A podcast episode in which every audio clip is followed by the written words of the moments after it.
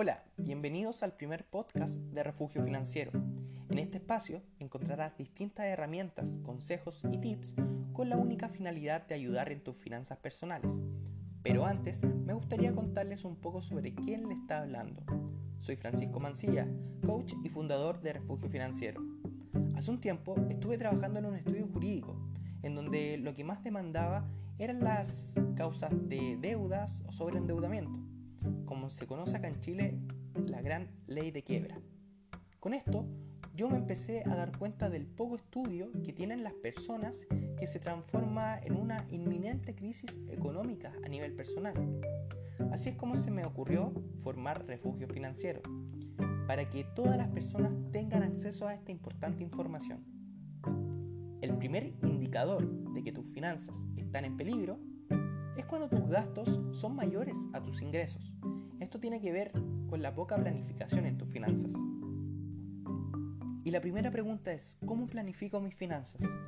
Y la respuesta es tan sencilla y no necesitas un estudio superior o grandes lecciones de mentores o profesores financieros, ya que se trata en plasmar todos tus gastos e ingresos mensualmente.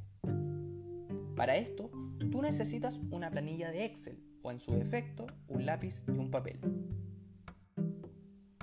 Cuando ya tengas esta herramienta, lo que tendrás que hacer es colocar el título de los ingresos, que es todo lo que tú percibes o ganas dentro de un periodo de tiempo.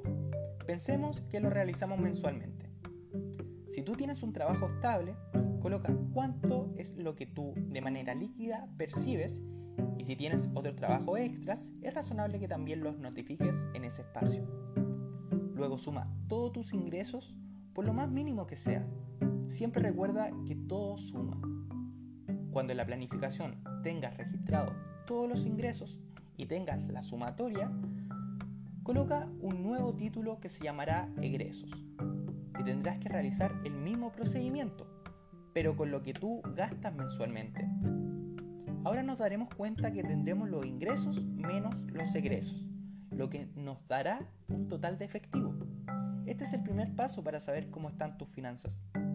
Si tienes un total de efectivo negativo, o sea que los egresos sean mayor a los ingresos, tendrás que saber que algo tienes que cambiar, o aumentar tus ingresos o bajar tus egresos efectivos. Y la pregunta siguiente es cómo puedo incrementar mis ingresos. Para aumentarlo, tendrás que realizar cosas o actividades que te gusten, en que puedas retirar fondos o utilidades por esa actividad. Recuerda que todos tenemos algún hobby. A algunas personas les gusta bailar, a otras personas les gusta cantar, a otros les gusta también potenciar su, su materia creativa. Y me gustaría contarte que existen muchos medios digitales con millones de empresas que necesitan que le administres sus redes sociales pero depende siempre de lo que te gusta hacer o tus capacidades. Recuerda que siempre la única limitación eres tú. ¿Y cómo disminuyo mis egresos? ¿O qué pasa si mi total de efectivo es positivo? Pero quiero igual cuidar mis finanzas. Esta es la respuesta. Siempre para cualquier compra que realices, tendrás que diferenciar entre la necesidad y el deseo. Muchas veces los artículos que se compran se hacen por deseo y es así cuando nos damos cuenta que estamos gastando más de lo que ganamos al ver las compras innecesarias realizadas el último tiempo. Ahora, una cosa es tener donde vivir y la otra es comprar una casa, pero pagar el arriendo es una necesidad equivalente a pagar la cuota de la casa, aunque esta última opción se vea como un deseo. Lo mismo puede suceder con la ropa. Esto no implica que tendrás que cambiar tu armario cada mes por necesidad, sino que debes contar con aquella que te permita soportar el frío y que te esté también en buenas condiciones. No es fácil y muchas veces la tentación de los buenos precios, los descuentos, no pueden llevar a hacer esas compras innecesarias, incluso en las cosas más básicas, como por ejemplo comprar un lote de jugo porque están muy económicos. Y cuando pasan los meses, te das cuenta que aunque era para satisfacer una necesidad de alimentación, aunque no tan básica, se les pasó la fecha de vencimiento y ya no se puede beber. Así te podría dar muchos otros ejemplos, pero lo que queremos que te quede claro es que es indispensable que revises tu finanzas. Realiza una planificación.